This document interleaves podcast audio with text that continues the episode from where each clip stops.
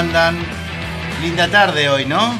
Sí, me cuesta eh, de movilero estar en el lugar y no, no estar, viste, los que estamos acostumbrados como el Audacity, estar editando, salir en vivo es como difícil. Sí, sí, lo tenemos. Bueno, Nacho hoy dijo, hoy quiero saludar desde acá, desde adentro del estudio. Y bueno, dejaste, ¿qué, pasó? La semana pasada, tremenda nieve el fin de semana. Sí, la verdad que eh, era difícil la calle, estaba difícil, eh, con, los esquíes. Por ahí me dijeron de que en un momento me, te hice bullying. Sí, chao. No, no sé si bullying. Esteban, eh, Esteban interpreta cosas que son graciosas, capaz que para mí no son graciosas. Ah, bueno, es una forma teórica de decir bullying. De hacer bullying. Pero bueno. ¿qué, vamos a hacer hoy? ¿Te vas a quedar? ¿Te vas a ir? Me, me, voy en un ratito como flash, pero esta vez no, no vine con las zapatillas solamente, sino que vine con, con la cangú, así que salimos. No se pueden decir marcas. No. Chivo, sí, sí, no, no se puede. ¿eh?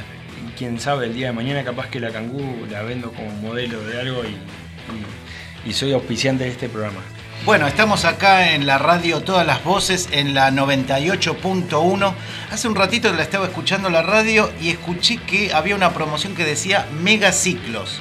¿Vos sos de esa época? O sea, se decía 98.1 megaciclos. No, no sé qué es eso. Pero sí te puedo decir que el número de teléfono es 2944-897124 y también tenemos el Facebook de la escuela, Colegio 765. El, el mail, perdón. el mail es colegio765 gmail.com. Disculpen la pronunciación. sí, sí, se, se, saca el caramelo. También tenemos Instagram, que es 765roca del tiempo.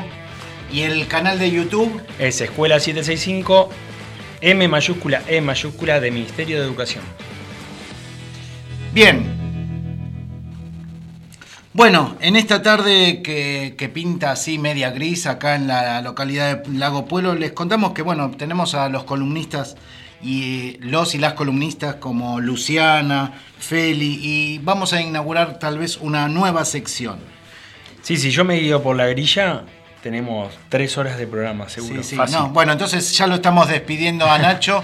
si nos habilita algún tema musical, Esteban, como para arrancar y vamos, adelante.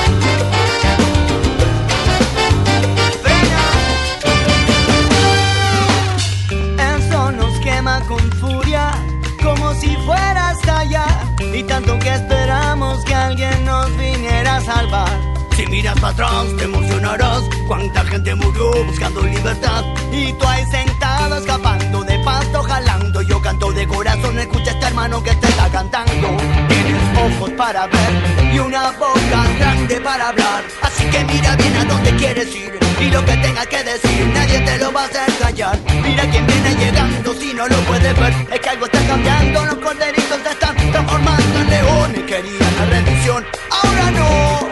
Haciendo bulla, tomando parte, para que los pibes del barrio no se callen. Haciendo bulla, tomando parte, porque la gente de la peña va para adelante. Haciendo bulla, tomando parte, para que los pibes del barrio no se callen. Haciendo bulla, tomando parte, porque la gente de la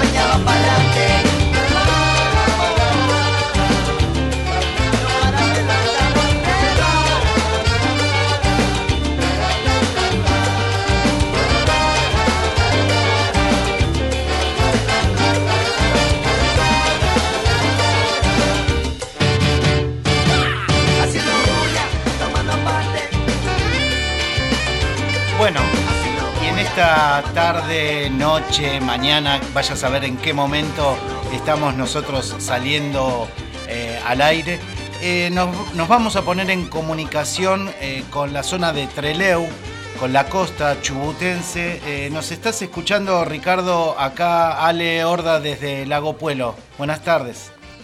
Hola, ¿qué tal? Buenas tardes, Alejandro. Sí, te escucho perfecto. Bueno, bueno, Ricardo. Bueno, les comentamos a quienes eh, nos están escuchando en este momento de que, bueno, estamos empezando la semana que viene inaugurando un segmento en, en una radio de, de la costa, la Escuela 759. ¿Es así, Ricardo?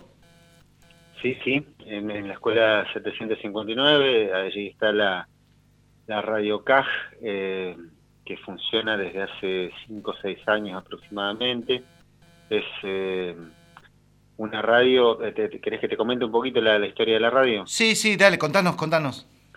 Bien, eh, en realidad eh, todo arranca este, hace muchos años, eh, cuando en el 2004, si mal no recuerdo, eh, con, con un par de compañeros armamos un taller de radio en la escuela 712, por un lado, y en la escuela 759, que era la escuela de arte. Eh, ¿Cuál fue la idea de, de pensar ese taller de radio? Eh, observábamos, yo era docente del último año en aquel tiempo, bueno, esto que cuento es medio prehistoria para el que me esté escuchando, pero Sí, en aquel tiempo, en aquel tiempo era este, el, el sistema de polimodal, yo daba clase en el último año y veía que los chicos que llegaban a ese sexto año llegaban con, con muchos problemas de lectoescritura y problemas de comprensión de texto. Sobre todo, bueno, la idea fue pensar el taller de radio para eso. Eh, yo en ese momento eh, era el, a ver, yo me había recibido de licenciado en comunicación social y después con el con el tiempo eh, ya dentro del sistema educativo me decidí a hacer eh, un profesorado soy profesor de lengua y literatura también pero en aquel momento era licenciado en comunicación me metí a dar clase digamos como para ver de qué se trataba eso y me encantó Bien. y a partir de ahí empecé a vincular eh, lo que era mi formación orientada específicamente a lo que era gráfica y radio y a volcarlo un poco a- a- al, sistema educativo también. Arrancan los talleres, le- hay un par de radios que nos, nos reciben eh, con, con esta propuesta. Eh, en aquel momento eh, lo que era la, la Mega, aquí en Treleu, eh, Sí. la, la recordada FM del Sol, eh, que durante un tiempo largo este, tuve la oportunidad de trabajar ahí, bueno, eh, nos, nos ofrecían los estudios para de alguna manera llevar adelante este taller y mm, pasó el tiempo, eh, pasaron las gestiones y en un momento nos ofrecen eh, armar una especie de esquema de trabajo en red Sí. y eso coincide más o menos con, con lo que es la, la llegada de, de la radio CAJ aquí a, a las 7.59. Estamos, eh, estamos eh, como para aclarar, tal vez hay muchos y muchas que no, no individualizan lo que significa CAJ. Eh, el CAJ era lo que en su momento se daba en llamar el, el Centro de Actividades eh, Juveniles, que, que, bueno, no solo abarcaba el tema de la radio, ¿no? Era multidisciplinario, ¿no, Ricardo?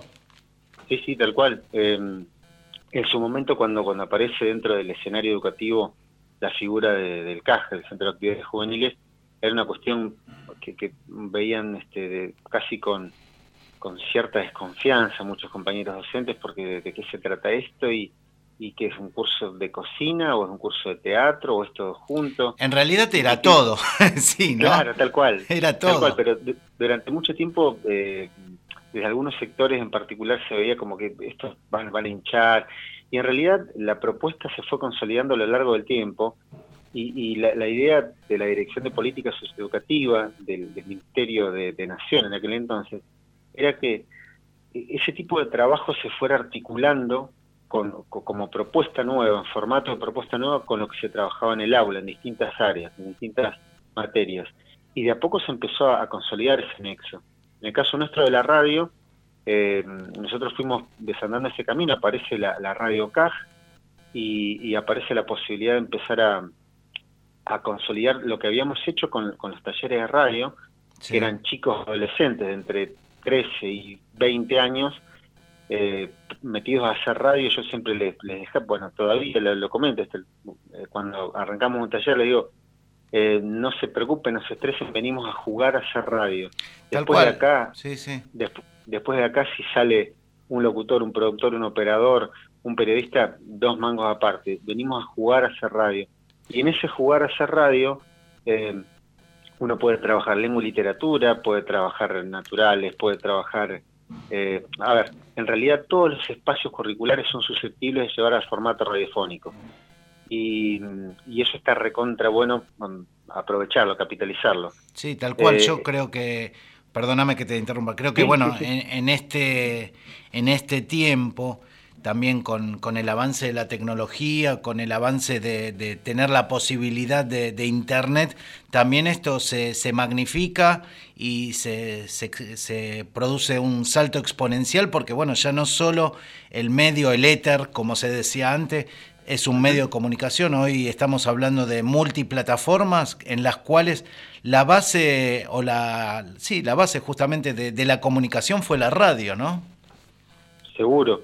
Seguro. Eh, nosotros, a ver, en aquel, en aquel momento, cuando se empieza a consolidar la radio CAG eh, y todo este trabajo articulado, articulado en distintos niveles, articulado por un lado con el trabajo que se hacía entre los distintos espacios curriculares que confluían en la radio, eh, pero articulado además a nivel de redes, porque siempre detrás de ese trabajo estuvo la, articulación entre distintas escuelas. Por eso es que eh, nosotros en su momento, cuando tuvimos la, chance de, armar una coordinación de radios escolares, hace unos cuantos años ya, la, idea madre de toda esta cuestión cada vez que desembarcábamos en algún lugar era promover este trabajo en red. ¿Por qué?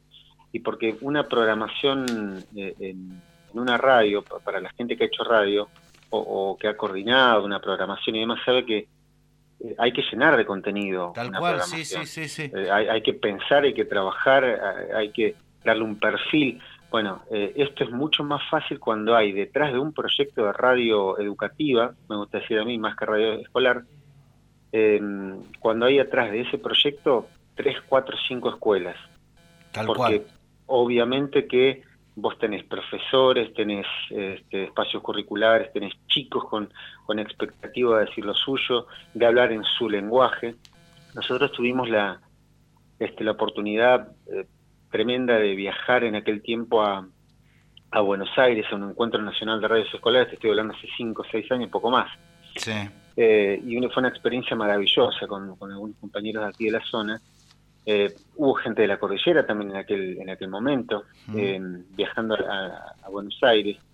Y en ese encuentro uno tenía la chance de escuchar y de ver cómo trabajaban compañeros, por ejemplo, de Misiones, de Jujuy, de Tierra del Fuego, donde por ahí la idea de hacer radio era otra, pero ese, ese enfoque, ese encuadre distinto, esa mirada distinta respecto de lo que podía hacer la radio, nos servía a profesores y a chicos para ver, che, mirá la gente está lo que hace.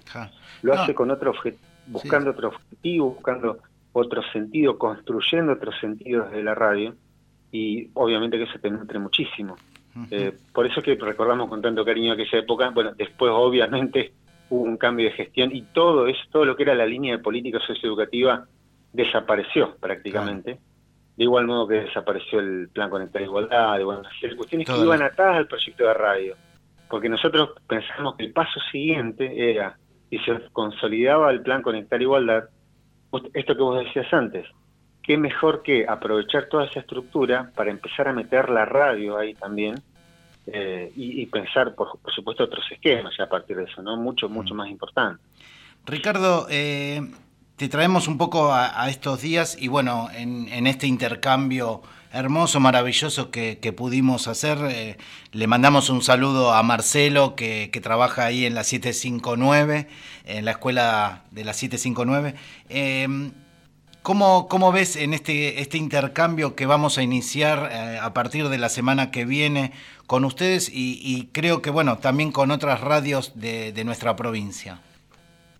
Y a mí me parece fenomenal. Eh, me parece una oportunidad bárbara para, aprovechar, en especial en este tiempo en que la radio puede empezar a, asumir otro rol, pensando en esta escuela iba a decir post pandemia, post cuarentena, pero eh, está como mal empleado el término, porque en realidad va a ser la escuela en el medio de la pandemia todavía. Nosotros hoy, hoy estamos, hoy, mañana, acá estamos empezando el receso invernal. Eh, pero se habla, bueno, eh, estas noticias seguramente ustedes la tienen también, se habla de un regreso hacia fin de agosto, principio de septiembre al, aula, y obviamente que se habla de un, de un regreso escalonado, de, grupos que van a estar una semana y a la siguiente otro grupo. En ese marco, eh, pensar la radio como recurso educativo y empezar a, generar que profes y chicos eh, empleen, digo, si eh, uno tiene el pizarrón y la carpeta y la computadora y el celular, bueno, pues bien, la radio también es un recurso que se puede emplear, hmm. también es un recurso susceptible de usar.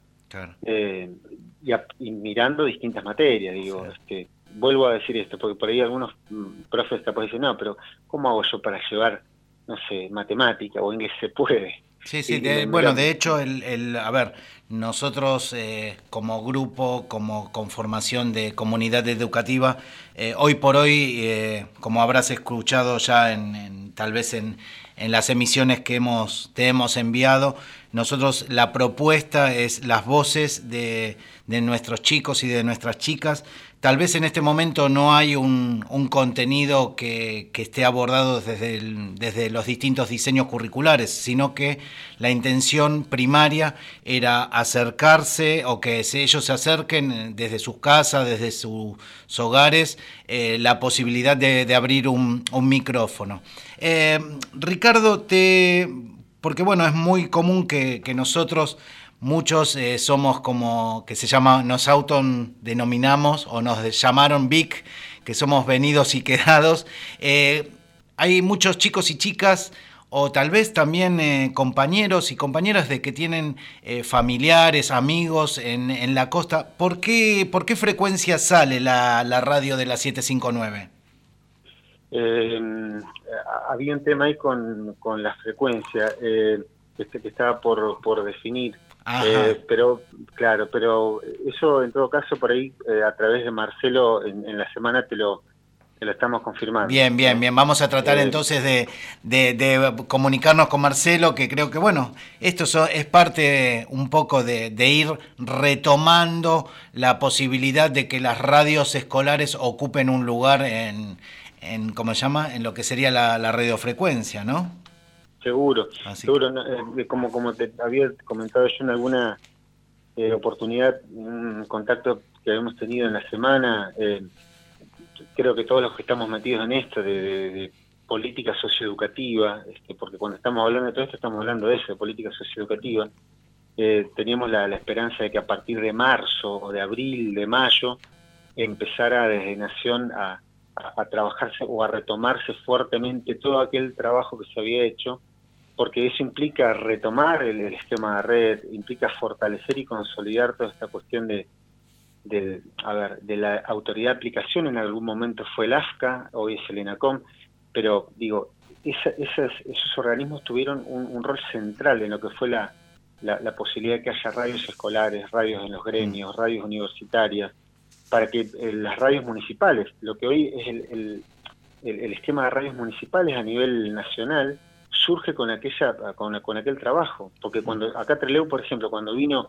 cuando se instaló la radio CAJ, em, cuando se instaló la radio CAJ aquí en Treleu, eh, la 104.1, e, e, es, es, el, es, la, la frecuencia. Pero, claro, pero pero hay que por las dudas chequearlo con Marcelo eso.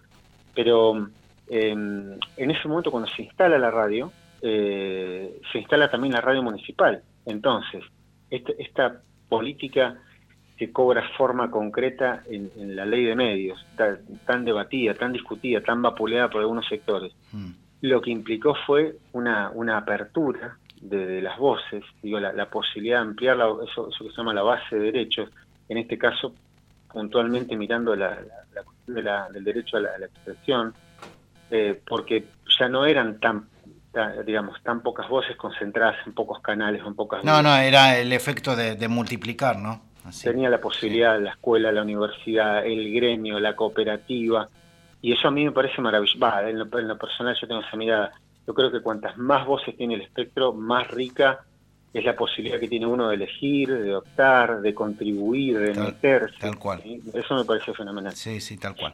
Bueno, este Ricardo, la verdad que, que fue, es auspicioso esto de, que podamos empezar a, comunicarnos, a que tanto ustedes como nosotros eh, encontremos la frecuencia y que estas voces se, se vayan multiplicando, sobre todo la de nuestros chicos y chicas que, bueno, en, algún punto es lo que nosotros queremos este, multiplicar, sus voces. Así que eh, te, te, agradezco mucho la comunicación, esperemos que, bueno, que ustedes nos den... Eh, el aura para decirnos que ya estamos en, eh, en, el aire en la costa chubutense. Y te mando un abrazo muy grande, Ricardo. Bueno, un abrazo para ustedes, felicitaciones por, por el empuje. Y seguramente estamos comunicándonos en breve para, para retroalimentar este, este contacto, esta comunicación y fortalecerla. Un saludo muy cordial para toda la gente de allí de Un abrazo, Ricardo. Bueno, estábamos en comunicación con Ricardo Ananea, que bueno, en un momento era coordinador de, de radios escolares y nosotros acá en la 98.1, la radio de todas las voces.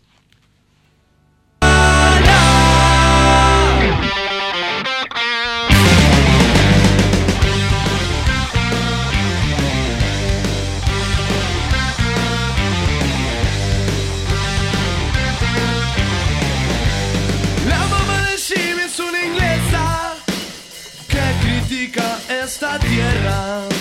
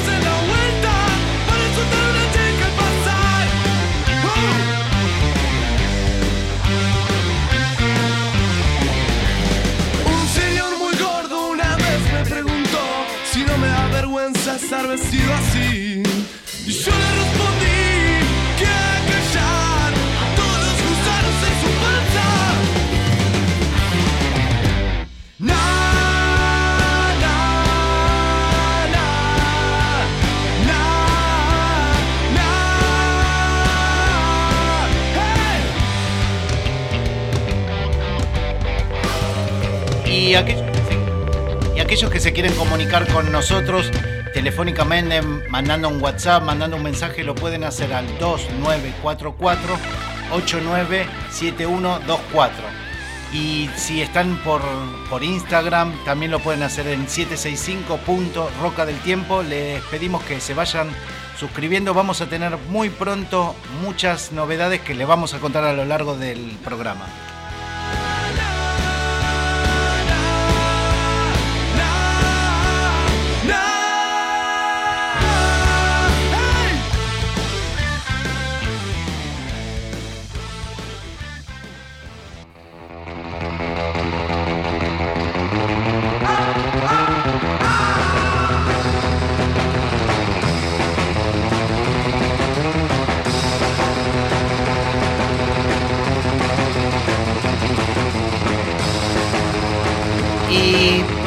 Ahora ya estamos en comunicación con Nacho que salió en su, su móvil y entramos a la columna que tanto nos gusta, la de Luciana. Buenas tardes Nacho, buenas tardes Luciana, ¿cómo andan? Buen día.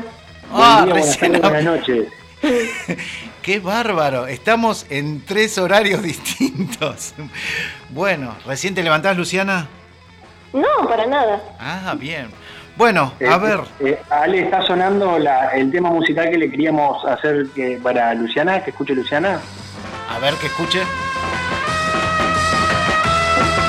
El tema de. De la, de la Fiction, película, Pulp Fiction. claro, de la película Tiempos Violentos, Pulp Fiction, que trabaja John Travolta. Muy bien. Sí, la conozco. ¿Te gusta Luciana? Es de tu. Bueno, sí, es, Es de tu estilo, decilo. es su estilo, es su estilo. Sí, sí, sí, sí. Bueno, justamente hablando de tiempos violentos, Luciana nos trajo algo muy especial y no, no quiero inter- lo voy a interrumpir después mientras va explicando porque yo no sé tanto del tema, ella sí. Así que las de- los dejo para que ella lo, lo explique tranqui. ¿Por qué Adelante, Lu. ¿Por qué las plantas no mueren en Chernobyl? ¿Cómo, cómo, cómo? Pará, pará, va- vamos de a poco. ¿Por qué las plantas no mueren en...? Chernobyl. Wow. ¿Qué, qué, qué inter- Mira, ahí lo tengo. Le está saliendo a Esteban humo de la cabeza porque no entiende. A ver, contanos, Lu. Para responder a esta pregunta, primero necesitamos entender cómo afecta la radiación de los reactores nucleares a las células vivas. El material radioactivo de Chernóbil es, entre comillas, inestable, porque está continuamente lanzando partículas de alta energía. Perdón, vamos a contextualizar acá. La freno un cachito. Chernóbil fue, eh, eh, bueno, es un sitio de Ucrania donde hubo una, donde explotó la planta Más nuclear. específicamente en Pripyat y la central nuclear se llamaba Chernóbil. Chernóbil, exactamente. Y el- ese lugar, eh, la explosión fue en el año 1986, creo. Eh, Sí. Para los que ven Dark se van a dar cuenta porque nombran todo el tiempo. Y generó toda una crisis a nivel mundial en las plantas nucleares. Y bueno, todavía sigue estando en boca de todos los que está- no estamos tan de acuerdo con la energía nuclear. Bueno, sí. Eh, y también está lanzando continuamente olas que rompen las estructuras celulares y producen sustancias químicas radioactivas que atacan a la maquinaria celular. Es decir, muchas partes de las células son reemplazables cuando se dañan, pero el ADN es una excepción. En dosis muy altas de radiación el ADN se distorsiona y las células mueren rápido. En dosis más bajas pueden causar un daño más moderado en forma de mutaciones que alteran el funcionamiento de la célula. Por ejemplo, provocando que se vuelvan cancerosas, se multipliquen descontroladamente y se expandan a otras partes del cuerpo. ¿Se entiende hasta acá? ¿Lo están entendiendo, Ale? Que la, la radiación genera, eh, o sea, las células, que es la unidad mínima de, de nuestros cuerpos, digamos, de vida,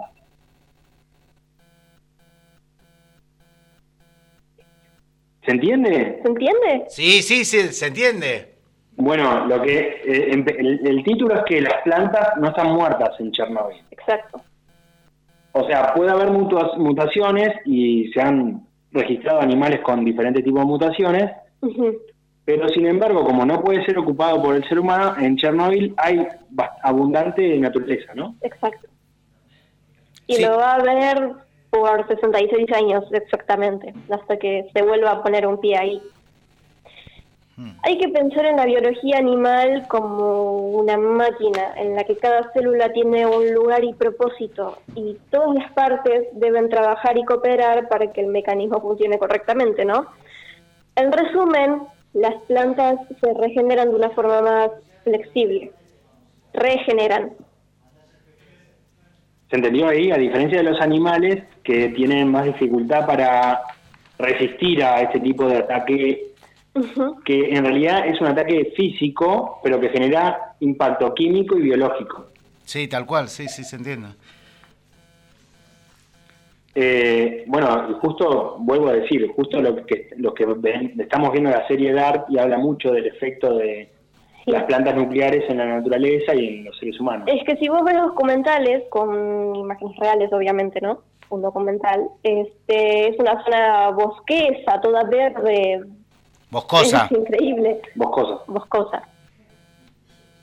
Sí, sí, que uno no se imagina que esté tan bien a pesar de una Exacto. explosión nuclear. Y hay algo que hay que aclarar también, que sí, como lo dice Luciana acá, eh, sigue habiendo pérdidas de radiación, o sea, por eso no se puede Exacto. pisar ahí. ¿Se, se escucha ahí? Sí, sí, te- se estaba, se cortó un poquito, pero se escucha. Sí, Contesten. sí, sí, no sabemos incluso si hay gente del otro lado, Claro. es lo mismo que andar. Si pasó- están vivos. eh, como si estuviéramos en, en Chernobyl. No, yo estaba re- eh, con- recordando de que hace nueve meses, más o menos un tiempo atrás, eh, bueno, un periodista, eh, Nelson Castro, que era un doctor, hizo un documental o estuvo trabajando ahí.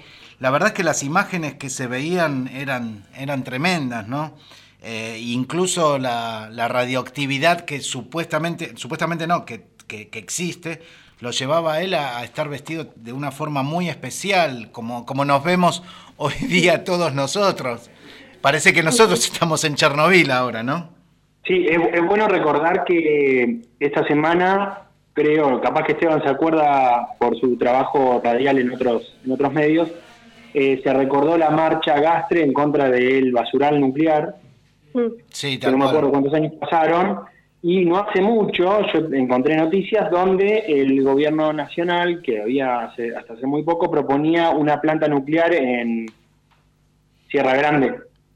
Sí, Eh, así que el tema de la energía nuclear que nos propone eh, Luciana acá, que tiene que ver aparte con que por más que genera muchos beneficios desde el punto de vista energético, y como lo dijo también Agus en el programa grabado de podcast, digamos que no tiene contaminación como el combustible fósil, entonces muchos piensan que es algo muy bondadoso para el ambiente. Sin embargo, los residuos nucleares o un accidente nuclear puede dejar marca por miles de años. Hay O que sea, saber cómo usarlo. tal cual. y bueno, y sabiendo cómo las cosas que hemos vivido en Argentina, que ha, ha desaparecido un pueblo entero como eh, lo es Río Tercero para tapar algo ilegal, imagínense si tuviéramos plantas nucleares en diferentes lugares. Actualmente tenemos creo que tres y ya es bastante riesgo. Así que bueno, eh, los vamos dejando. Luciana, no sé si querés mandar un saludo o decir algo. Un saludo a mi familia que está en mi casa justo al frente, así que Ah, en en este tren, sí, sí, Luciana, decías a tu familia que tenés enfrente tuyo. Sí, la tengo exactamente al frente mío. Eh, no- Porque estamos en la fábrica y atrás está la casa. Claro, estamos, salimos desde Huemul. Nosotros tenemos un móvil que recorre todo el pueblo. Sí, eh, lo- es curioso, Esteban, viste que siempre Nacho pasa primero por Huemul y después, ¿entendés? Sigue. Nosotros estamos acá, ¿entendés? Dice, conté, ¿entendés? Y Nacho pasa por Huemul. Bueno, la, Es que acá tenemos chocolate con lúpulo. Ah, tenemos, estamos, atención a la gente, a los padres de, de Luciana, porque estos ya son demasiados chivos. Así que bueno. Bueno, los vamos dejando así, el móvil puede seguir su camino. Sí, sí. Gracias, Luciana, por todo. Y de nada. Gracias, Luciana. Esperamos, bueno, que todo esto realmente vaya pasando y volvamos a, a tenerte en el estudio. ¿eh? Mm, Sí, Bueno, yo igual pienso estar ahí. esperemos, esperemos. Bueno, continuamos acá en la 98.1 y ya en este tren de, de saludos puedo mandar un saludo a mi hijo Iván que cumplió 21 añitos, sigue siendo un, un pequeñín y en este transitar de la tarde vamos a, a escuchar una nueva columna que tenemos invitadas especiales que, que ya vuelan sola, que nos van a deleitar con un tema más que interesante.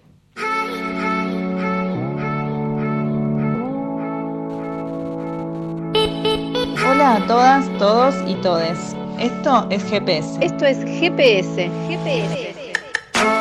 Un espacio para reflexionar sobre las trayectorias estudiantiles y laborales, para preguntarnos por la vocación y el proyecto de vida. ¿Por qué GPS? Pensamos el espacio como una guía que nos transporte desde lo conocido, nosotros, hacia lugares nuevos, desconocidos, que nos invitan a aventurarnos e imaginar múltiples alternativas. Quisimos empezar haciendo entrevistas, elegimos algunas personas que creemos que pueden aportar experiencias interesantes para que reflexionemos juntos. Estas personas nos van a demostrar una partecita de sus mundos. Esperamos que estas vivencias ayuden a imaginar y a continuar proyectando otros mundos posibles. Esto es GPS. Bienvenidos.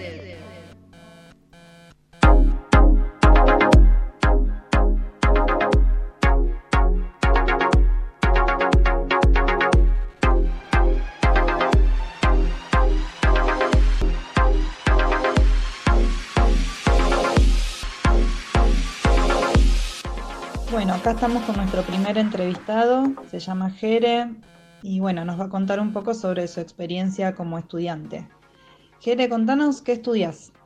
Hola, mi nombre es Jeremías Melillán y estoy estudiando la licenciatura en kinesiología y fisioterapia. Jere, ¿nos podés contar un poco de qué se trata tu carrera a grandes rasgos y, y sus campos de acción? La carrera del licenciado en kinesiología y fisioterapia es una carrera que está dentro de la rama de las ciencias médicas. Eh, y bueno, a grandes rasgos, la carrera está basada en lo que es eh, la rehabilitación física eh, y también en la prevención y promoción de salud, como todas las ramas de, de las ciencias médicas, en la cual se tiene dos ejes básicos, que es kinesiología, que es la rehabilitación a partir del movimiento, a través del movimiento, y fisioterapia, que es la aplicación de diferentes agentes físicos como pueden ser el calor, el frío eh, y los distintos aparatos, por así decirlo. Eh, y las áreas de trabajo son, puede ser un hospital, público o privado, puede ser un club deportivo, puede ser un gimnasio, eh, un centro de rehabilitación eh, y muchísimas áreas más. La, universidad eh, y dentro del área, dentro de la kinesiología hay un montón de áreas, como puede ser el área de neurología, de deportología, traumatología, dermatología, eh, área de respiratorio, urinario y muchísimos, muchísimas áreas más que se están desarrollando y que van surgiendo en estos últimos años, más que nada. ¿Y podrás contarnos por qué eh, decidiste elegir esa carrera? ¿Cómo fue que todo ese proceso hasta decidirte elegir eso?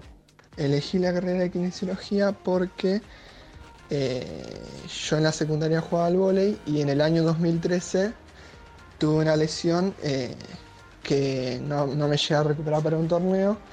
Entonces, eh, a partir de ahí fue como que me empezó a interesar todo lo que era la rehabilitación física y lo importante que era para un deportista. Eh, y fue como que en ese momento se me grabó la idea de poder estudiar kinesiología y pasaron los años, tuve un par de lesiones más, así que seguí yendo al kine y nada, fue como que a partir de ese momento siempre supe que iba a estudiar eso, nunca me, me surgió eh, estudiar otra cosa. Jere, ¿hace cuánto te fuiste a estudiar? Estoy estudiando desde el año 2018 y en este momento estoy cursando el tercer año de la carrera. Contanos, Jere, eh, ¿qué lugar elegiste para estudiar esa carrera? ¿Dónde la estás haciendo y por qué fue que la elegiste? Estoy viviendo en Córdoba y estudiando en la Universidad Nacional de Córdoba. Y bueno, elegí la universidad porque sabía que era buena, pero principalmente elegí Córdoba porque creo que el barrio Nueva Córdoba es uno de los mejores lugares para vivir siendo estudiante. Decime, ¿cómo fue eh, el pasar de la secundaria a la universidad? Fue como un cambio muy importante, me imagino, y que a veces eh, algunos estudiantes tienen miedo a eso, eh, a no estar preparados. Bueno, ¿cómo fue tu experiencia?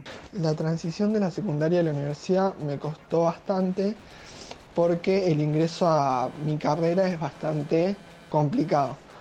Lo que más se me dificultó fue tener que eh, aumentar tanto el material de estudio, a diferencia de la secundaria, y el tiempo de estudio. Porque por ahí pasas de, no, de estudiar una, una o dos horas cada tanto en la secundaria a tener que sentarte a estudiar 6, 8 horas para poder eh, llegar con todo, principalmente en, en, el ingreso. Y una vez eh, adentro de la carrera ya me fui adaptando de a poco al ritmo de estudio y, y no, no se me hizo tan difícil. Genial, y o sea que te pudiste adaptar luego de un gran esfuerzo al principio. Y decime, ¿cómo es tu experiencia como estudiante universitario, ya una vez que ingresaste, que te adaptaste y demás? Mi experiencia como estudiante es algo que estoy disfrutando mucho. Por suerte la carrera que elegí me gusta mucho. Entonces, más allá del sufrimiento de todo lo que tengo que estudiar, lo disfruto. Y, y nada, me pude conocer un montón de gente hermosa en la carrera. Así que nada, estoy disfrutando bastante. Bien, qué lindo escuchar eso. Y contame, eh, la carrera en sí misma, ¿es lo que vos esperabas, imaginabas o cambió? Sí, por suerte la carrera es lo que, lo que me imaginaba. Por ahí tengo que estudiar un poco más de lo que esperaba, pero igual, eh, me, me encanta y cada vez voy aprendiendo más cosas y me va gustando más. Qué bueno. Y decime, ¿qué es lo que más y lo que menos te gusta sobre la vida universitaria? Lo que más me gusta de la vida universitaria es poder hacer lo que a mí me gusta, eh, que es lo que elegí, y poder también manejar mis tiempos viviendo solo. Eh, y por ahí lo que no me gusta tanto es eh, tener, que, tener que realizar todas las tareas del hogar solo, porque vivo solo eh, estando muchas veces saturado y cansado por la carrera, de estudiar o de cursar, etc. Jere, ¿vos estás trabajando a la vez que estudias? No, por suerte no tengo la necesidad de trabajar y estudiar al mismo tiempo y únicamente me dedico a estudiar. ¿Y dónde te imaginas trabajando cuando te recibas? Sinceramente, la verdad no he pensado mucho en lo que sería mi vida una vez que me reciba, pero algo que me gustaría poder hacer es trabajar en un hospital público, eh, principalmente para apoyar eh, lo que es la salud pública, que me parece que es algo muy importante. En cuanto a la vida social, vos pudiste adaptarte y hacer nuevos amigos, amigas, eh, grupos de estudio, ¿Cómo, ¿cómo te va yendo con eso? Eh, sí, por suerte sí pude hacer un montón de amigues. Eh, la verdad que somos muchísimos. Tenemos un grupo de WhatsApp en el que somos como 40 personas que somos todos así conocidos. Y ponerle esas 40 personas, 20 son amigues, amigues míos. y después grupos de estudio sí, pero no, porque ahí ya, al menos yo soy bastante selectivo con las personas con las que me gusta estudiar eh, y estudio con tres o cuatro personas, más no. Pero, pero sí, en el, si en algún momento necesitaría estudiar con otras personas, podría y tendría con quién. Eh, ¿Estás viviendo solo en una residencia estudiantil? ¿Cómo, ¿Cómo te fuiste manejando con eso? Bueno, como ya te dije, vivo solo en un departamento y a mí personalmente me gusta. Yo en toda la secundaria viví muy rodeado de gente y poder pasar a vivir solo estuvo bueno para poder por ahí encontrarme conmigo mismo y, y para poder hacerme cargo de un montón de cosas que eh, estando en la casa de mi mamá y mi papá no, no me hacía cargo. Eh, siento que me hizo crecer un montón como persona. Te pregunto algo que a veces escucho en algunos chicos y chicas sobre, bueno, si no voy a tener tiempo para nada cuando vaya a estudiar. Eh. Bueno, ¿cómo fue eso? ¿Vos pudiste mantener actividades eh, recreativas, deporte? ¿Cómo lo vivís? Todo lo que es actividades recreativas, deportes y sociales, eh, yo lo dejé bastante de lado pero más por una elección propia. Eh, preferí abocarme de lleno a la facu y no hacer deporte, por ejemplo, aunque sí ha- hago otras actividades recreativas con, con mis compañeros, con alguna amiga de acá del sur. eh, pero deporte sí que lo dejé totalmente de lado. Pero considero que si alguien quiere, puede hacerlo. Bueno, Jere, te quiero hacer una última pregunta. Eh, ¿qué le dirías a alguien que está egresando de la secundaria y está pensando en estudiar? A alguien que se esté recibiendo o esté pensando que estudiar, le diría que, que nada, que piense lo que, lo que le guste, lo que le interesa y que no tenga miedo en elegirlo eh, sin importar lo que le diga al resto de la gente sobre por ahí las, eh, las posibilidades de trabajo o lo, o lo que sería económico una vez que se reciba, eh, que, no, que no tenga en cuenta eso y que no tenga miedo tampoco. Eh, que si no le llega a gustar hay tiempo y que siempre se puede cambiar de carrera, que todo es un aprendizaje. Bueno, muchas gracias, Jere, por tu tiempo y por tus palabras. Y bueno, estoy segura que, que tu experiencia le va a aportar mucho a otras personas que están ahí por, pensando en arrancar alguna carrera, algún estudio o cualquier experiencia nueva en relación a, a capacitaciones. Así que mil gracias.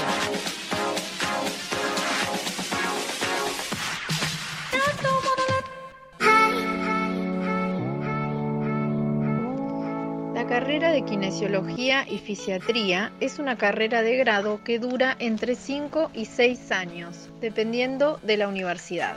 Un kinesiólogo se dedica a la recuperación y rehabilitación de la capacidad física de sus pacientes mediante la utilización del movimiento y a través de la kinesioterapia y la fisioterapia. Además, un kinesiólogo puede trabajar en docencia, investigación, planificación, entre otros tantos campos de acción de su incumbencia. Esta carrera se puede estudiar en varios puntos de nuestro país, tanto en universidades públicas como privadas. Acá te contamos algunas de las universidades públicas que la ofrece. El lugar más cercano a nuestra localidad donde podemos estudiarla es en la Universidad Nacional de Río Negro, en su sede de Viedma. En Buenos Aires puede estudiarse en la Universidad de Buenos Aires, en la Universidad de La Matanza, en la Universidad de San Martín y en la Universidad de La Plata. También puede estudiarse en la Universidad Nacional de Entre Ríos, en la Universidad Nacional del Nordeste en Corrientes y en la Universidad Nacional de Villa Mercedes en San Luis.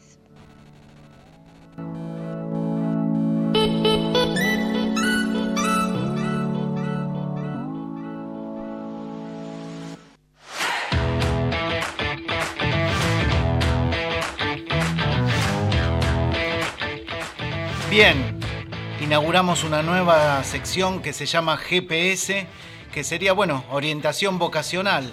Gracias Leticia, gracias Sandra por, bueno, por sumar sus voces a este espacio de la radio Todas las Voces.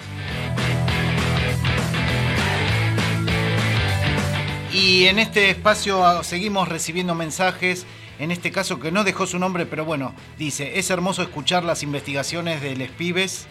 Gracias, profes, por acompañar y meterle onda y corazón a este momento mundial y provincial tan complejo. Aguante la radio.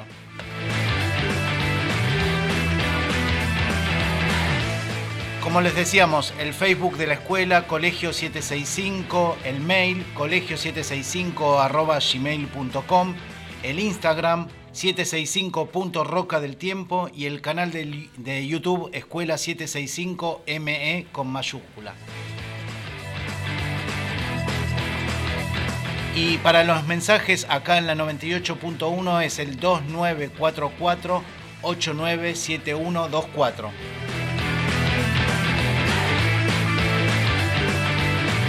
Y bueno, ¿te diste cuenta, Esteban, cómo va creciendo este programa? Está creciendo en, en espacios, está creciendo en voces. ¿Cómo, ¿Cómo lo ves vos del otro lado del vidrio? Me pone muy feliz, me pone bastante feliz a ver escuchar tanta gente, tantas voces haciendo radio eh, y la mayoría de la gente que nunca había pensado en hacerlo y ahora por WhatsApp o como sea está sucediendo, así que feliz pone.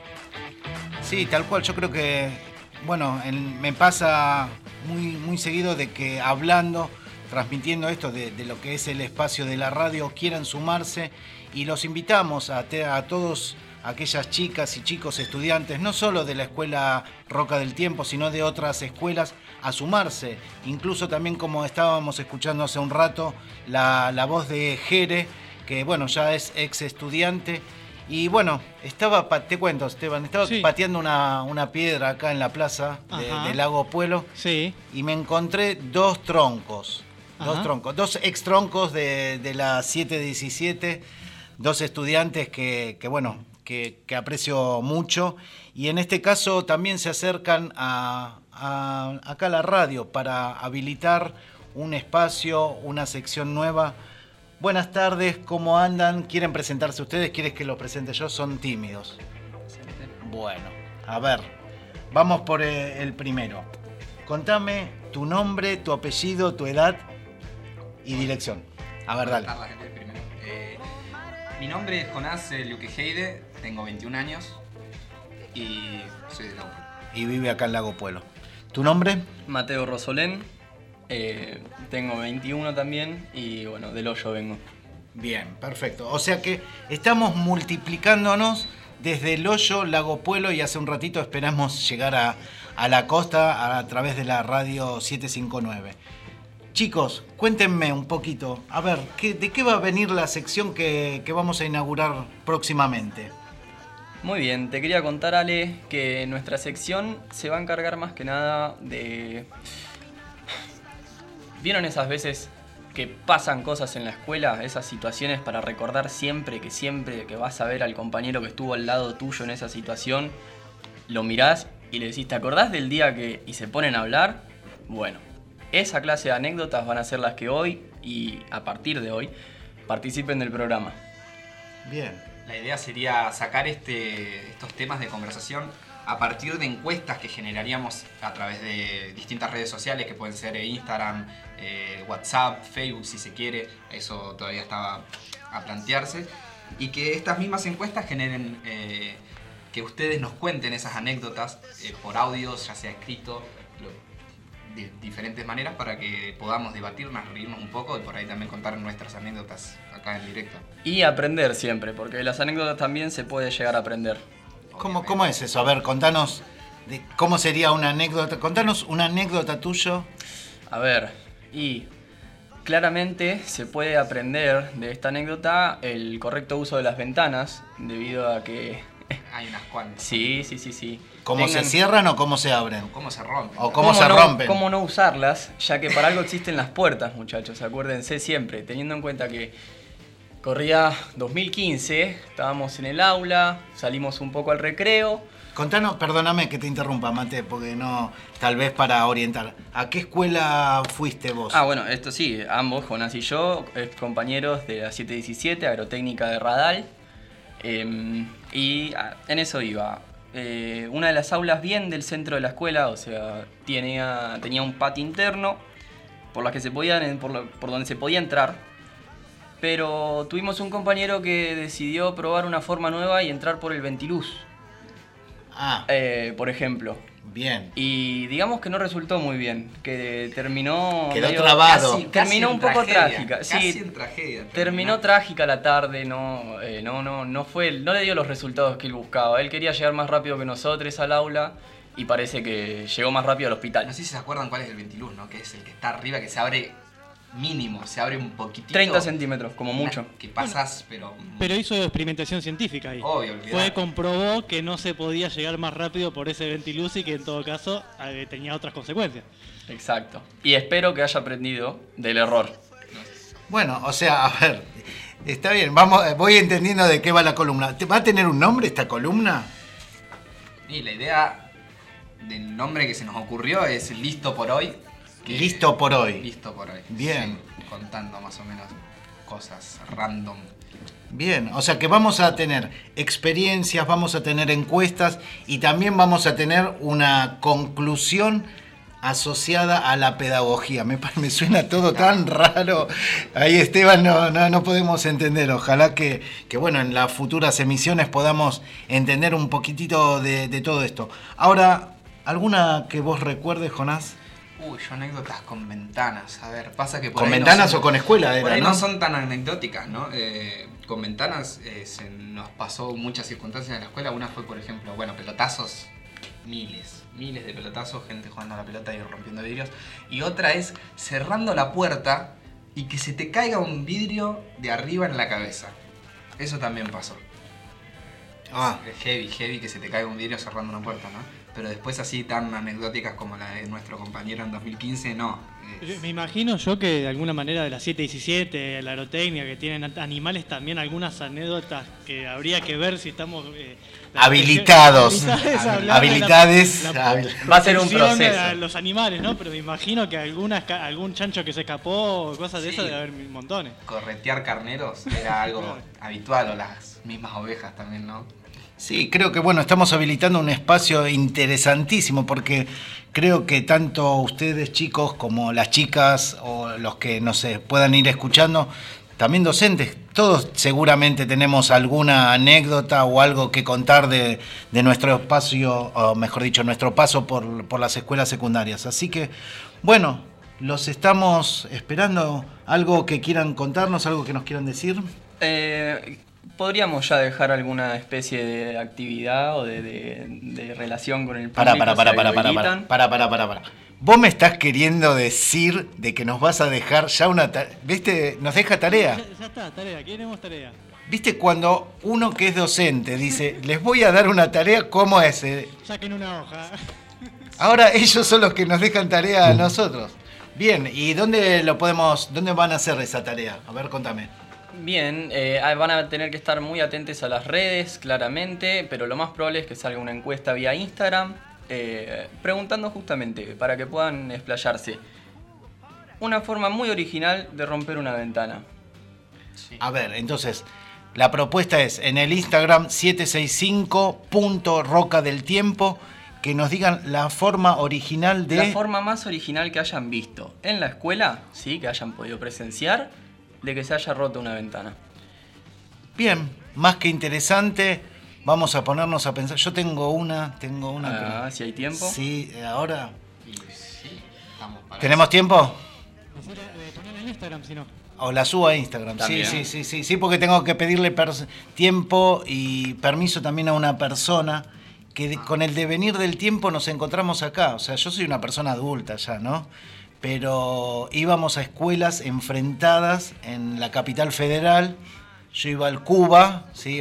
Se llamaba República Francesa, pero quedaba en la calle Cuba. Y para nosotros era mejor el Cuba, ¿sí? Y él iba a una escuela que se llamaba El Roca, ¿sí? Escuela General Roca, muy, muy... Y nos encontramos acá, así que por ahí lo voy a llamar a ver si, si salimos juntos al aire y eh, fue una anécdota bastante graciosa porque era justamente los 20 de septiembre, eh, nosotros nos encontrábamos amigablemente entre el Roca y el Cuba, ¿sí? A, a disputarnos el normal 10. Así que bueno, bueno chicos, los estamos, sí, Primero que nada, sí, recordar eso, la anécdota o lo que sea que, que surja, que se cuente, siempre desde una base de consentimiento y de saber de que si hay partícipes más allá de UNE, eh, no tirar al frente, ¿sí? haciendo lo más anónimo posible. un nombre, un sobrenombre, sin apellido. Y también tengan en cuenta que la encuesta puede ser que no la pongamos una vez, sino que la pongamos más de una vez en lo que va el tiempo de acá al próximo programa para que los que no tuvieron la posibilidad de, de contestarla en un principio puedan tener su segunda oportunidad y que no solamente va a ser escrito, sino que también van a poder mandar audios que están habilitados y esperemos que manden, así pueden salir en vivo y tenga más dinámico, más dinamismo, ¿no? El, el tema de la anécdota. Bien, Mateo, Jonás, eh, la nueva columna que se inaugura también a partir de hoy, listo por hoy. Los vamos a estar eh, esperando y a ustedes también en, en la 765.roca del tiempo en el Instagram para que manden su anécdota. Gracias. No, a ustedes por el espacio. Gracias a ustedes.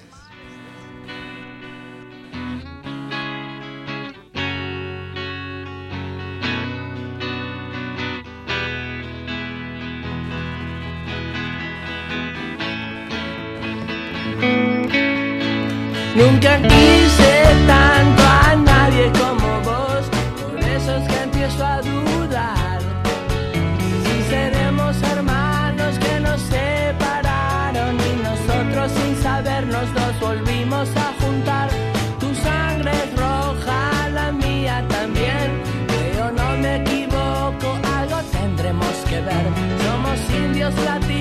con guitarra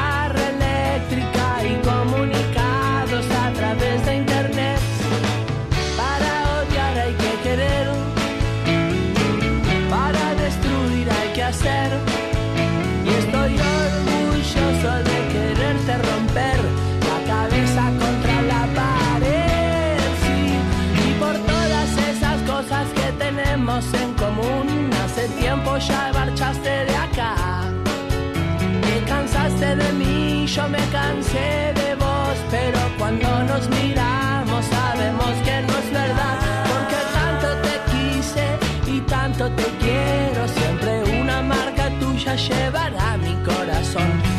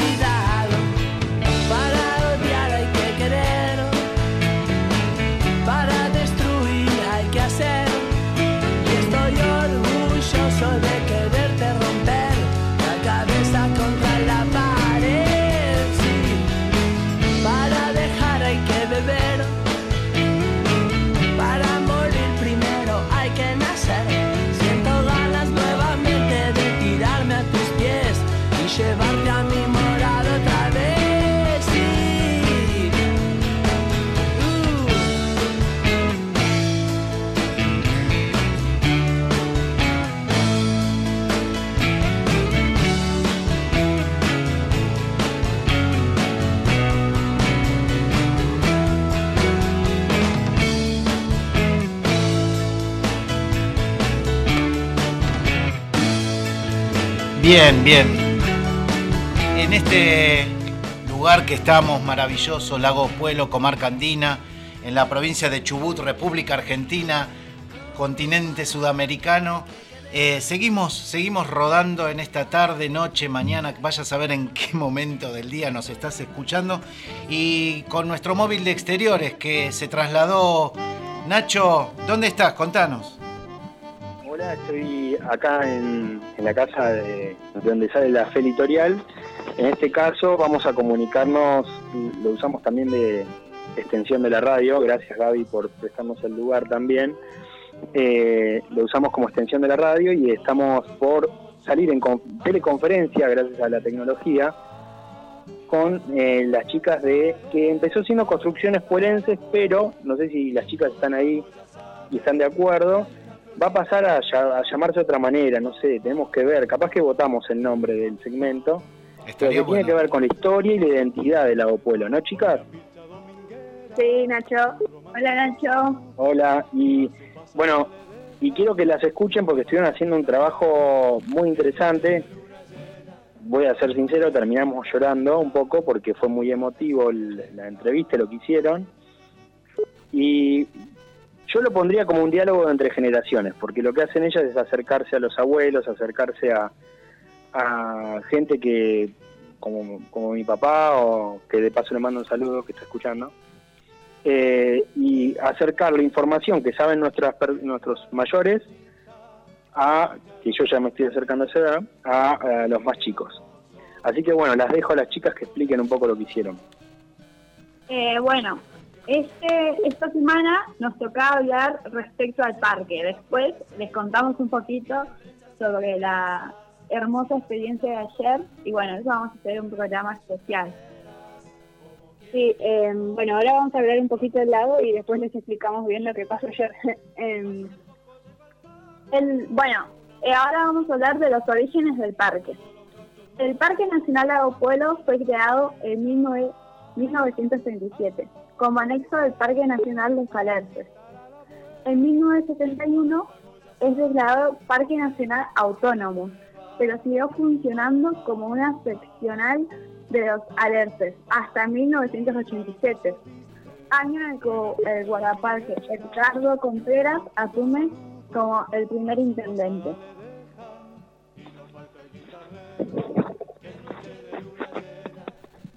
Sí, las estamos escuchando. Hola chicas, ¿están ahí? Sí, sí. Bien, que recordanos en- o recuérdenos cómo se llamaba el primer intendente del parque, Edgardo Contreras. Edgardo Contreras, correcto. Bien, Bueno, un dato muy interesante es que el parque posee 19.226 hectáreas, excluyendo a la del lago, que tiene 14.651 hectáreas. bien. Ah, es enorme. Es enorme. Pero es uno de los más chiquitos. Claro, pero digo, es interesante que casi la misma, el mismo tamaño del parque eh, y el lago tiene la misma cantidad eh, de superficie. ¿no? Dijeron, más o menos. Sí, sí. Es mitad lago, mitad tierra, o sea, es, es mucho lo que tenemos de lago para todo lo que es el parque, digamos. Sí. Y además de todo, existe una reserva nacional de 8.448 hectáreas, totalizando que todo el parque tiene 27.675 hectáreas. Ah, muy bien. Y esto lo hace el parque más pequeño. Claro, y, y es un parque muy especial para Pueblo porque eh, nosotros, el lago, tenemos la única posibilidad de acceder es a través del parque. Sí.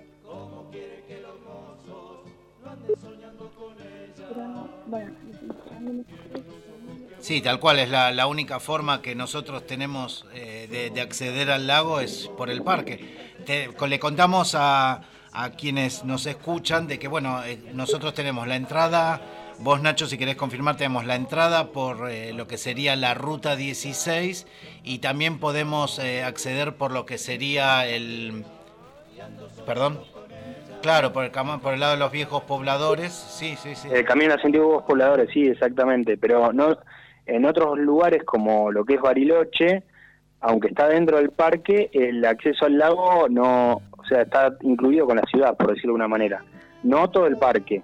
Si queremos ir al tronador, tenemos un acceso al parque, que ha- hay un control a la entrada y se paga la entrada, ¿no? Sí, y En el también tenemos Pueblo- el desemboque. Claro, tam- desem- tenemos eh, ahí por, por los Solari, ¿no?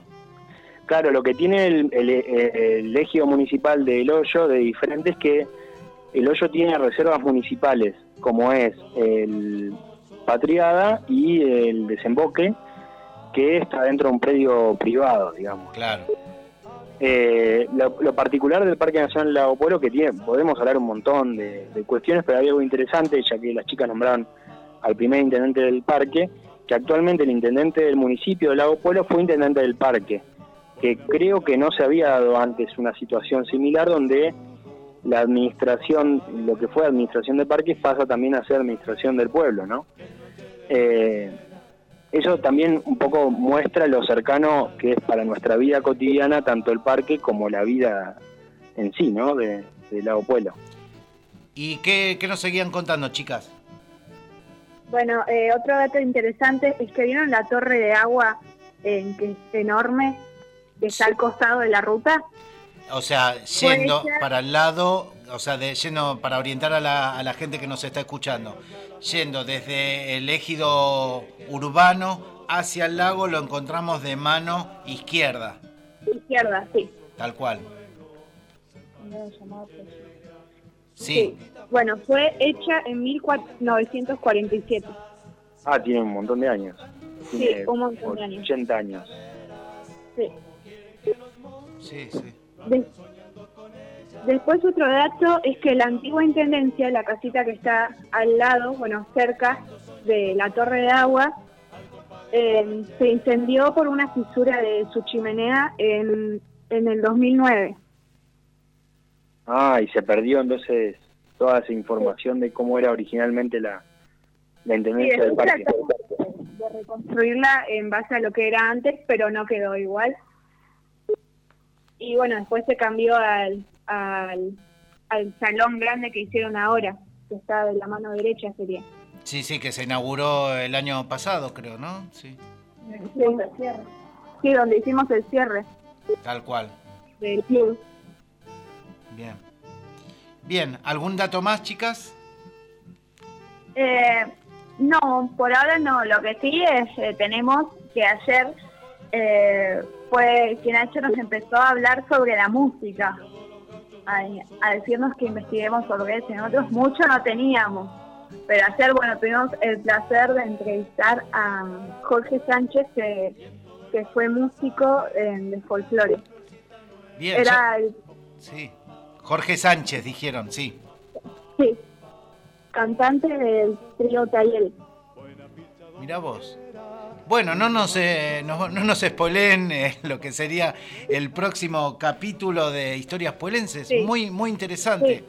Bien, bien. ¿Cómo se sintieron? Más allá- ¿Cómo? ¿Cómo se sintieron, chicas, eh, en esto? En el rol ustedes de entrevistar a alguien tan, tan importante.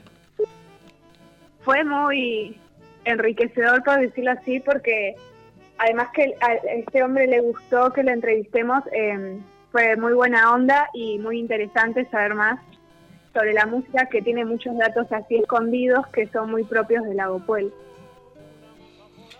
Qué interesante, Nacho, quiero compartirlo con vos y en este caso también Esteban.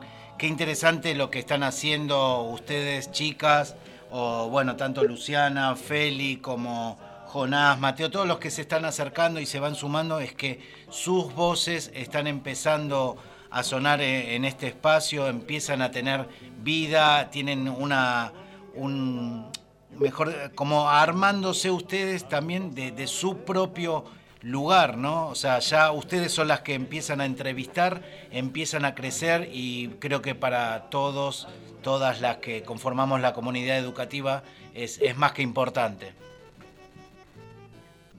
Sí, la verdad que es un trabajo eh, muy bueno porque partiendo de la propia voluntad de ellas, eh, van viendo diferentes aspectos del pueblo, ¿no? Empezaron con las construcciones y ahora se puede ir ampliando y, y tranquilamente podría relacionarse con la, la orientación que tienen en la escuela a la noche, que es eh, turismo, y que podría servir para los que se reciben de, del EPJA en turismo de poder formarse también en lo que es la historia local, que tan importante es para, digamos, si no conocemos lo que tenemos, poco vamos a poder cuidarlo, así que Tal cual, tal cual.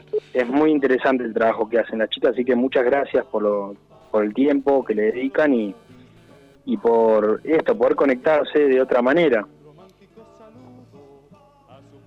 Bueno, chicas, muchas gracias y seguimos acá en la en el espacio de todas las voces, la radio de la Escuela 108 y recibimos eh, un mensaje, antes que se vayan chicas, Nacho les quería decir que bueno, nos mandan saludos para ustedes chicas, que les mandan un abrazo mediante a distancia, les mandan un beso, muy interesante lo que propusieron. Y también dicen muy interesante la charla acerca de Chernobyl, sigan por favor. Así que nos alientan, las alientan, los alientan a que continúen en este camino. ¿eh? Gracias, Bueno, chicas. un abrazo grande a las chicas y yo me desconecto con el móvil por un rato. Chau Ari, chau Allen. Muchas gracias, chao. Chao, chicas. Y la suelta van tocando el vaivén de sus caderas, como quieren que los mozos no anden soñando con ella. Si hasta mí que ya el amor ha aprendido su manera y ando soñando con ella al compás de esta ranchera.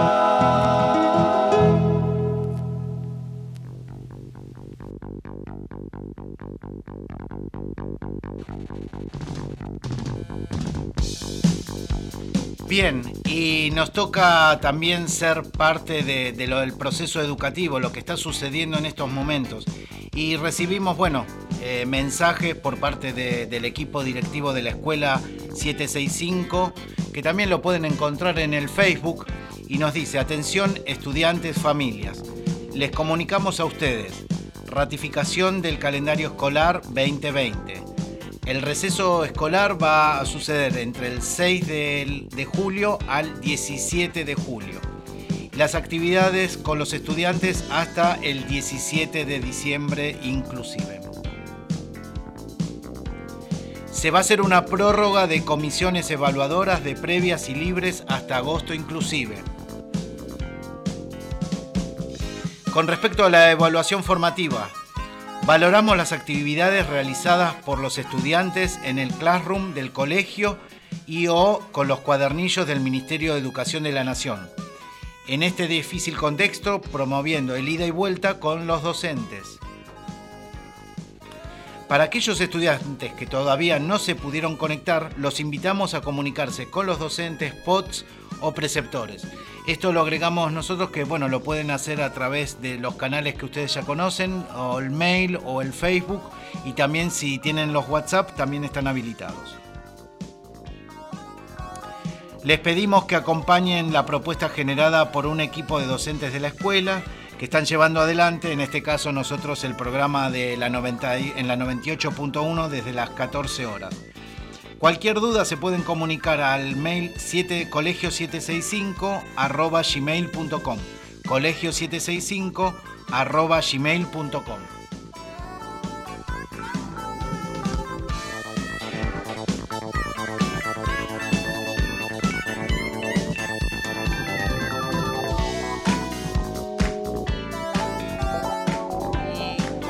y como les estábamos diciendo también en los comunicados, eh, tenemos también las inscripciones del EPJA, que la semana pasada estuvo nuestra compañera Sandra Isi, nos dio el, mail que era epja765 y bueno, los esperamos, las esperamos a que se inscriban, de que llenen el formulario.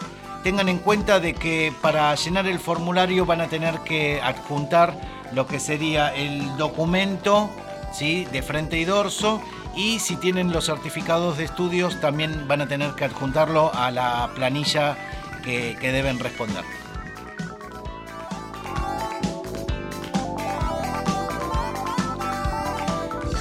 Y la verdad es que nos quedan tantas cosas, nos quedan tantas cosas afuera, la verdad, eh, no, no estamos mintiéndole, no, Esteban, que, que nos quedan cosas.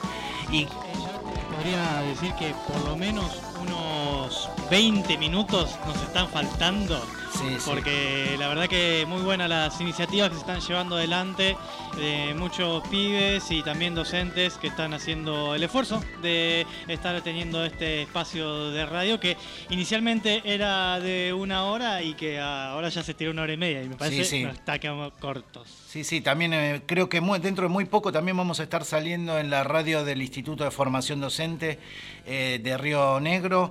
Y bueno, vamos ya directamente. Nacho, ¿seguís ahí? No, no, no, no está Nacho todavía. A ver si lo podemos estar, nos estamos comunicando, a ver si... Bueno, les contamos mientras tanto de que nosotros estamos acá en Lago Pueblo, en la comarca andina, y que en esta tarde, que hoy por suerte no nieva, lo, lo recuperamos a Nacho. ¿Estás ahí, Nacho? Acá estamos con la felitorial de todos los viernes. Tenía, tenía un tema musical la, la Felitorial, ¿no? Bueno, Sí. ah, ahí, ahí lo- el operador, sí, eh, el pulpo Esteban eh, lo va a buscar. Feli, buenas tardes, acá Alejandro en el estudio te habla. Buenas tardes, Ale, ¿cómo estás? Bien, bien, ¿cómo, cómo la estás llevando esta semana? Bien, bien, tranqui, como toda la semana. Bien. Contanos. Eh, hoy voy a hablar más que nada sobre la importancia que le viene dando el sistema, a lo que vendría siendo los estudiantes y también a los docentes. Más que nada la importancia que le da el sistema hacia el futuro.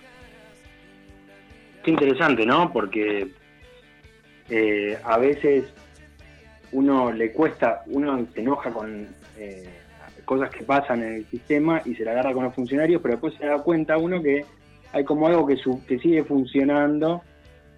No quiero pare- citar algún escritor, pero Foucault hablaba de esto de como los engranajes que siguen más allá de que cambien los nombres, ¿no? Bueno, Feli, contanos un poco más, que yo acá veo una... Si pudiera mandarles lo que es la red conceptual que se fue armando y cuando hablé hace un ratito la siguió ampliando, eh, es impresionante.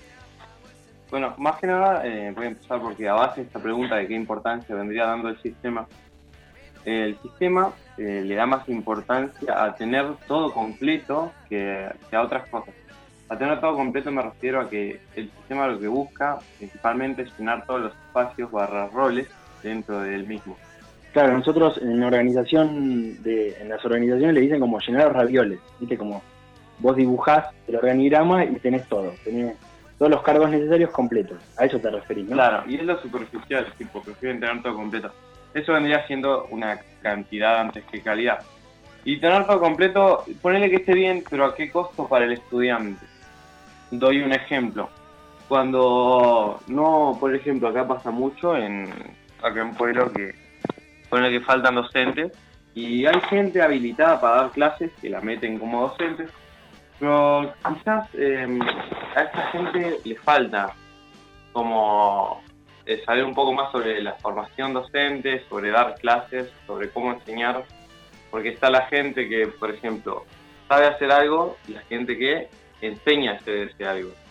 Claro, eh, acá lo interrumpo un poco a Feli porque algo que le contaba a Feli, para los que hemos trabajado en empresas privadas, aparte de ser docentes y formarnos de docentes, en las empresas privadas generalmente vos entras a trabajar y tenés un tiempo para capacitarte sobre cómo es esa empresa y qué, cómo funciona todo. En, en la educación pública falta un poco que el sistema acompañe eso. Entonces los docentes no entran con esa capacitación mínima de eh, cómo es la organización, qué grupo te va a tocar. Quizás entras y entras directamente a la clase. O no, alguna vez te ha pasado, ¿no? Que entras y hola y no sabés quién es el que tenés adelante. Claro, claro, pasa. Y peor todavía para el que, el que va a dar clases, le pasa eso, es alguien que no hizo una carrera de docencia y no tiene una capacitación. Por ejemplo, que hay, hay personas que la pueden tener, aunque no hayan hecho la carrera, pero las que no, eh, que no saben cómo dar clases, que me pasó muchas veces tener eh, profesores, pero no es, no es problema de ellos, es problema del sistema. Y es algo que, que no, no ayuda ni tanto al docente ni al estudiante. Claro, acá lo que estábamos viendo con Feli, que como que el sistema se preocupa por esto, lo que él explica como, como que esté todo completo con lo superficial, y deja de lado tanto el interés del que quiere ser docente o ya tiene el título docente, y del estudiante. En el medio perdemos todos, digamos. Claro. ¿No? Sí, sí, se- se vendría siendo así. Y otra cosa es que esto, ¿cómo se podría solucionar? ¿Cómo, cómo podrían hacer? Podrían hacer, tiro ejemplos, cosas que me ocurrieron a mí, un curso de, capacitación docente y pedagogía, eh, gratuito y obligatorio para, para cuando alguien entre a una escuela. O incluso que el sistema le dé una mano al docente con, con la integración hacia el trabajo que este va a hacer. Pero ahora eh, volvemos a lo anterior, que era eh, por qué el sistema no hace esto. Y por lo que dije antes, el sistema se preocupa más en llenar los espacios que a, a otras cosas. Sería cantidad antes calidad.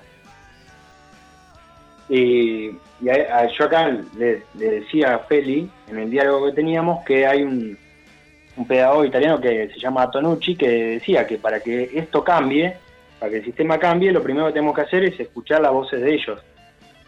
Y aparentemente la voz que menos escuchamos como sistemas, como adultos, es qué les pasa a los estudiantes con la educación que, que vienen teniendo y con lo que estamos viviendo en este contexto también, ¿no? Sí, sí, eh, me pasó mucho que, es más, ningún profesor eh, en alguna materia se afecte a, a alguna de esas materias que, ayudan y cuestionan todo, em, pregunte sobre la educación o el sistema en sí. Por eso más que nada esta investigación la partí desde, desde yo solo, desde estar aburrido. Pero es eso, también el sistema está tan enfocado en funcionar, entre paréntesis, no decir porque funciona, funcionar, medio medio, y generar que no le importa sus estudiantes y los docentes y demás cargos que haya dentro. Eh, ¿Están ahí? ¿Están del otro lado? ¿Nos están escuchando? Sí, sí, yo estaba escuchando también lo que me lleva, como vos decís, Nacho, tal vez algunos, algunas de, de nosotros viene también de, desde trabajar en empresas o empresas públicas o privadas y lo, esto lo que plantea él sería escucharlos y esta escucha en las empresas privadas serían como encuestas de calidad que, que se suelen hacer muchas veces, ¿no?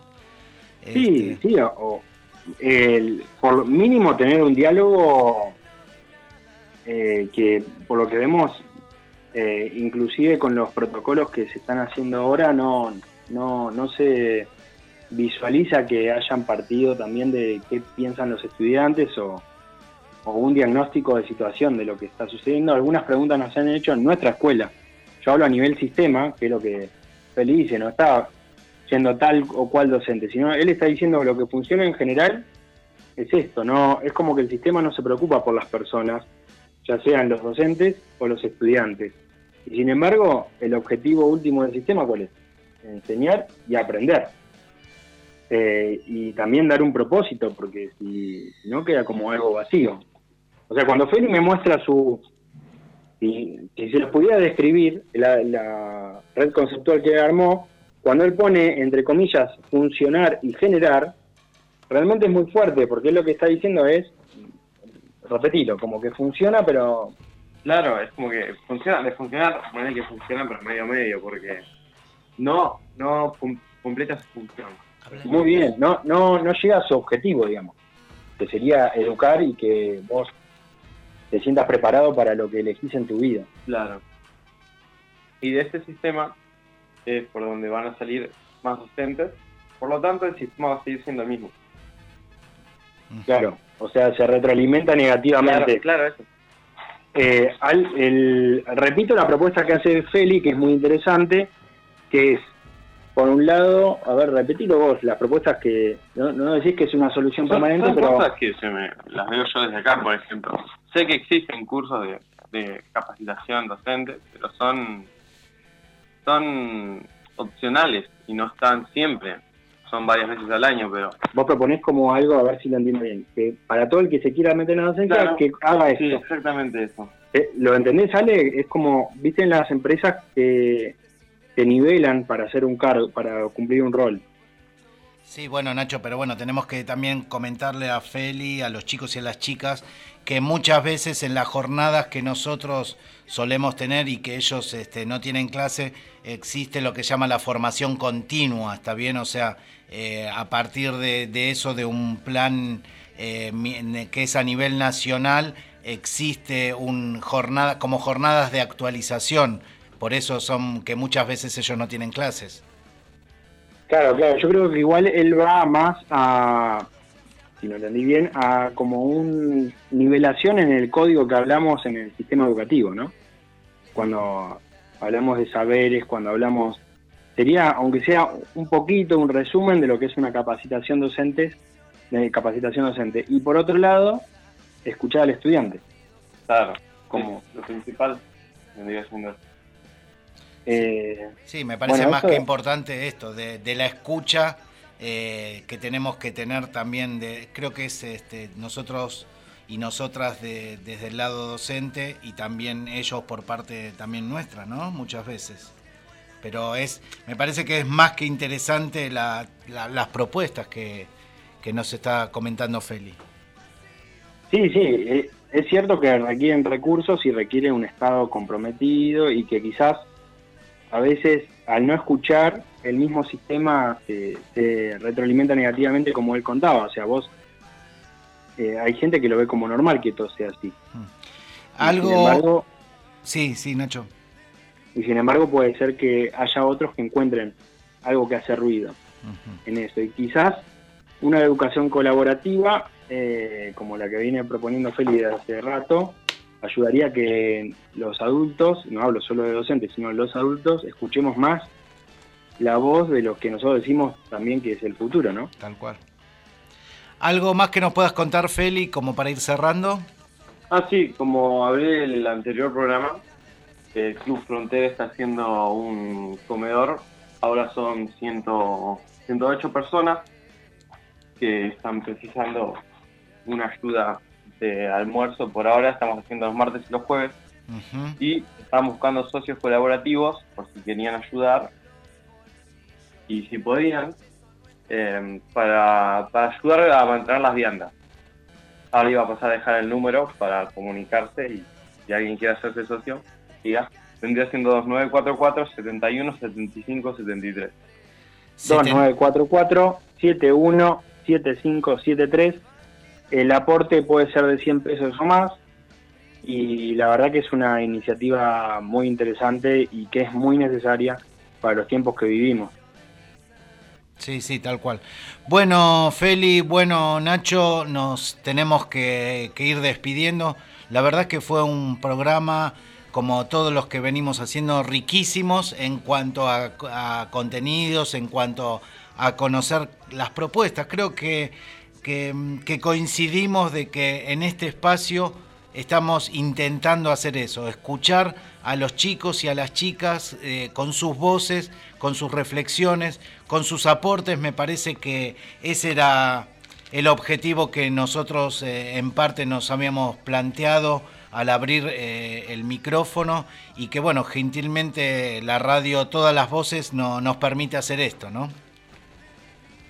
Bueno, muchas gracias, Ale. Nosotros nos vamos despidiendo de este móvil. Acá lo dejo Félix si quiere mandar algún saludo o algo. Nos vemos, no, no tengo ningún saludo hoy para mandar. Bueno, Feli, gracias. Y Nacho, nos estamos viendo, ¿sí? Nos estamos escuchando también. Buena semana y buen fin de semana para los que nos están escuchando. Bien, Esteban, también me despido de vos. Esperemos que, que tengamos un lindo receso escolar, más allá de, las vicisitudes de, este momento. Agradecemos también a, Pablo, de acá de la radio de todas las voces, ahí a lo lejos, atrás de la, ventana de, la cabina también no, nos va saludando. Y a todos ustedes, chicos, chicas, eh, gente en general, les agradecemos. Sigan difundiendo este espacio porque es el espacio de ustedes en el cual nosotros lo único que hacemos es eh, mediatizar sus voces. Buenas tardes, buenas noches, buenos días.